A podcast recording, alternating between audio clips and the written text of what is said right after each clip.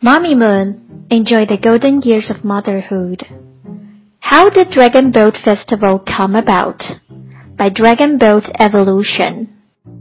Do you know how did the Dragon Boat Festival come about?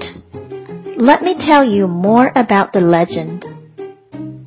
A long, long time ago, there was a great poet named Qu Yuan. He was born in a ruling family in Kingdom Chu Qu Yuan became the number one counselor and minister of the kingdom. During the warring states, Qu Yuan warned King Chu about the threats from Kingdom Qin. However, King Chu ignored Qu Yuan and some of the officials were jealous. They took the opportunity to dismiss and exile Qu Yuan. Qu Yuan helplessly watched his motherland decline in the hands of corrupted statesmen.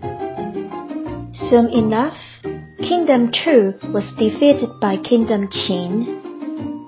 King Chu was caught and sent into dungeon by King Qin.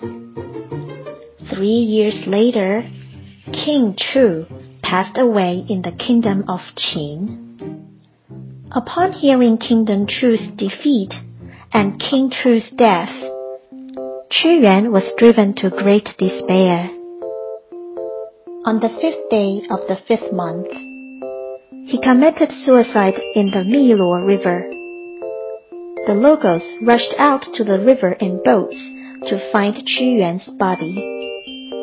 They threw stuffed rice in bamboo stems and eggs into the river to prevent the dragon in the river and other fishes from eating Qu Yuan's body. A Chinese doctor poured realgar wine into the river to poison the dragon. Eventually, a drugged dragon floated on the surface of the river. Remains of Qu Yuan's clothes could be seen on the dragon. The locals eventually captured and killed the dragon. Ever since, a tradition is formed.